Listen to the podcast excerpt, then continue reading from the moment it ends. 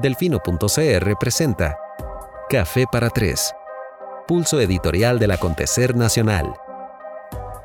Buenas noches, bienvenidas y bienvenidos a una nueva edición de Café para Tres. Hoy es jueves 22 de octubre del año 2020.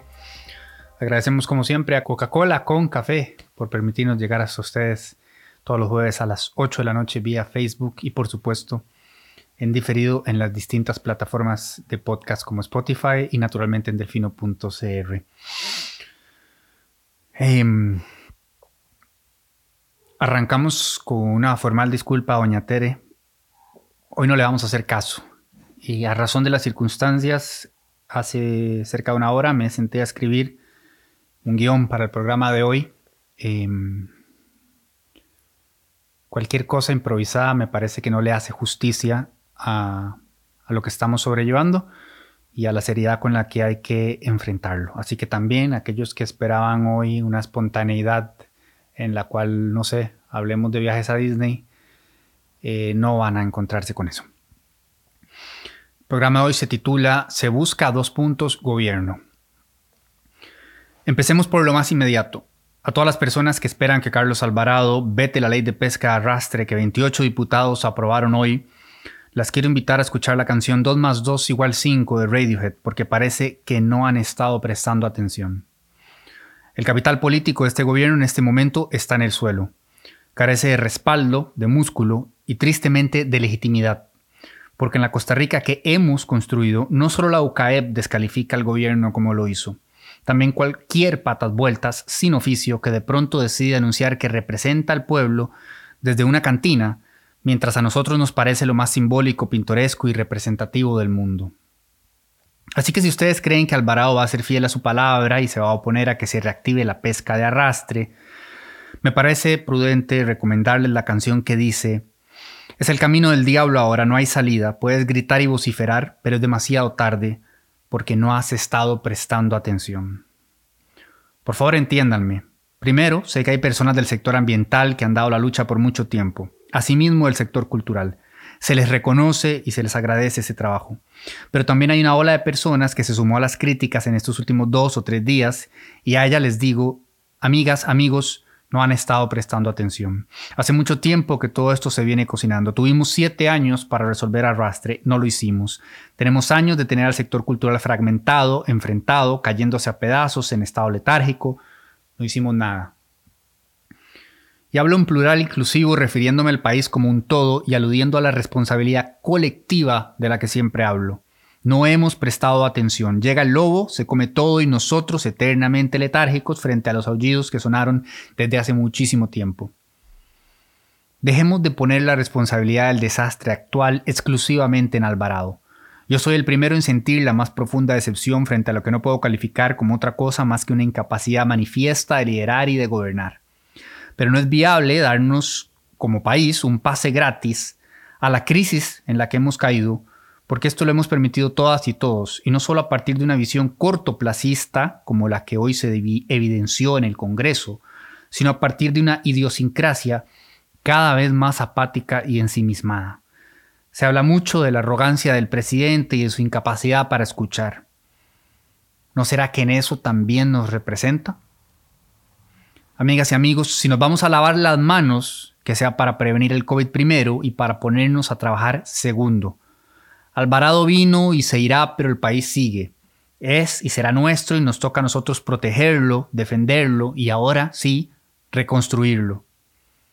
Ahora bien, ni se ha terminado de cocinar la bronca del presupuesto, ni se ha terminado de definir el tema de arrastre. Hay caminos y vías pendientes y todavía queda mucha tela que cortar. El tema es entender y recordar que ambos tópicos son representativos de la necesidad de asumir responsabilidades y de resolver que históricamente hemos eludido y que ahora nos tiene de frente a una crisis histórica que tampoco podemos alegar nos tomó por sorpresa. Metámonos esto en la cabeza, el país está quebrado y si no se resuelve con urgencia esta situación va a caer en default. Y si cae en default esta pobreza del 24%, va a parecer un logro a la par de lo que estaríamos enfrentando. No es meter miedo, es aceptar la realidad y dejar de intentar escapar de ella. Y si usted cree que la pobreza solo afectará a las clases más bajas y no le alcanza la empatía para entender que ya de por sí eso es una desgracia, me permito recordarle una vez más que no está prestando atención. Si se dispara la pobreza, todos, todos, pero todos los indicadores de bienestar se nos van a venir abajo y eso va a afectar a toda la población, a toda la nación. Entonces, lo primero es entender y dimensionar la emergencia. Quien piense que Costa Rica está bañada en riqueza y puede salir de este hueco por su cuenta, necesita entender que el señor que se dejó decir eso está mostrando claros rasgos de demencia senil acompañados de una irresponsabilidad manifiesta, que a voluntad propia será su más notorio legado.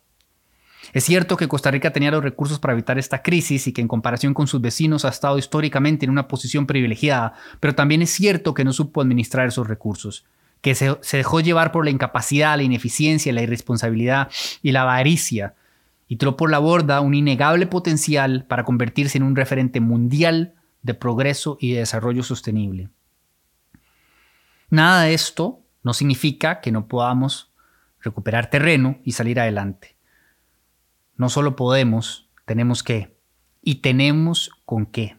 Pero para lograr eso, lo primero que hay que hacer es reconocer nuestros errores y nuestras deficiencias y por un momento, por un breve lapso de tiempo, dejar de lado nuestras diferencias partidarias.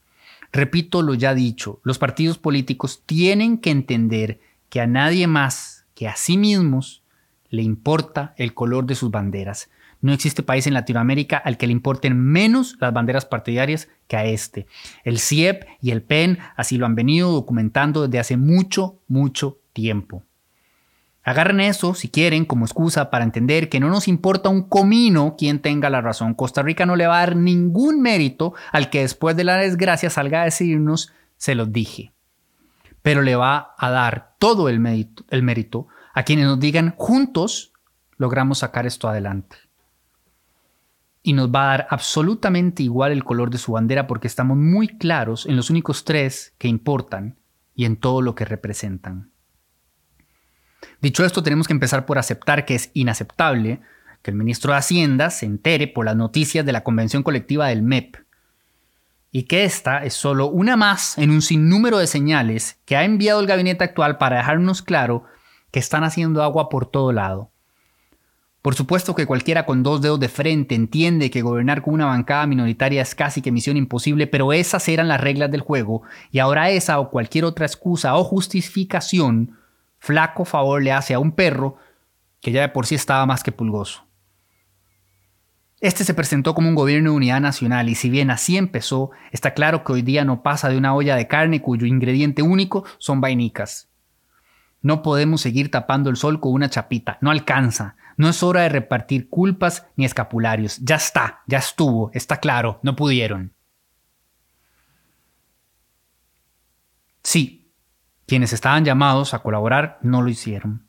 Sí, había mucha gente muy bien intencionada que dio lo mejor de sí, pero el peso de los factores no altera el producto y el producto en este momento está carente de oxígeno una versión 2.0 o 3.0 o 4.0 de un diálogo al que se le ha saboteado a diestra y siniestra y cuyo punto de partida es una invitación abierta a Raimundo y todo el mundo para pelotear ideas de cómo debería ser ese diálogo, no va a sacar a este país de la crisis en la que está inmerso.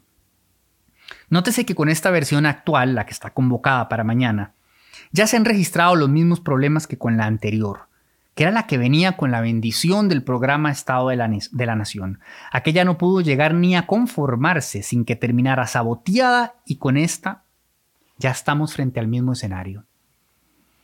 Ahí tenemos a don Eduardo Cruichan extendiendo la invitación junto con don Carlos Alvarado, don Eduardo a nombre legislativo, mientras ya Liberación Nacional, Unidad Social Cristiana, Nueva República e incluso su propio partido Restauración le bajaron esta tarde el piso a la nueva mesa. ¿Qué más tiene que pasar para que aceptemos que si no se pudo, pues no se pudo? Sobran sillas y falta tabla, pero sobre todo sobra crisis y falta tiempo. Quiero recordarles una vez más la frase de Gregory Fisher, director general en Jeffries, a la que aludí hoy en el reporte. Esto lo dijo él después de lo que aconteció entre ayer y anteayer en este país. Abro comillas. En resumen, la clase política costarricense continúa enviando señales de que no entiende la crisis que enfrenta. Cierro comillas. Eso es lo que se está leyendo afuera, lo que están leyendo quienes tienen que decidir si nos prestan, si nos financian para que salgamos de donde estamos, que ni siquiera nuestra clase política, y entiéndase todos y todas, entienden la dimensión de la crisis en la que estamos inmersos. Una cosa es que la ciudadanía no la entienda y cómo no. Suficiente tienen, que, eh, tienen con ver cómo sobrellevan la pandemia. No estoy yo en posición de juzgar a la gente que está viendo cómo salir adelante, pero las personas elegidas democráticamente para representarnos en gobierno, legislativo y ejecutivo, no pueden seguir jugando a la silla caliente y hablando de croquetas de gato mientras la corriente nos lleva a toda velocidad para el desagüe. Desde el fondo de mi corazón, basta. Necesitamos que despierten y entiendan lo que nos estamos jugando todas y todos. Porque quien piense que el desmadre con el presupuesto es responsabilidad exclusiva del legislativo, una vez más no ha estado prestando atención. Si el gobierno hubiera preparado los números de acuerdo a las circunstancias, no estaríamos envueltos en este nuevo episodio de inoperancia política y técnica. Hoy un amigo me dijo, muy bonito soñar con diálogos productivos y acuerdos consensuados, pero al presidente le toca ya mismo hacer el brete y comerse las broncas. Y así es. Y eso pasa por hacer las paces con entender desde un lugar de genuina humildad que el mejor líder es el que sabe rodearse de la mejor gente. Seguramente han sobrado momentos para un gobierno de unidad nacional, pero ninguno ha sido tan claro y tan marcado como este. El mejor equipo anunciado en campaña claramente no fue el mejor equipo y hoy más que nunca tiene que serlo. Estrene carro, señor presidente, que nosotros le perdonamos el marchamo, pero agarre el volante con una mano y la marcha con la otra. Asuma, enfrente, resuelva.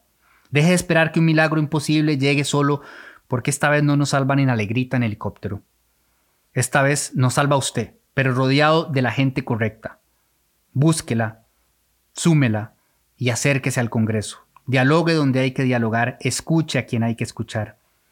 Arme equipo, y por amor de Dios saquen a Costa Rica adelante.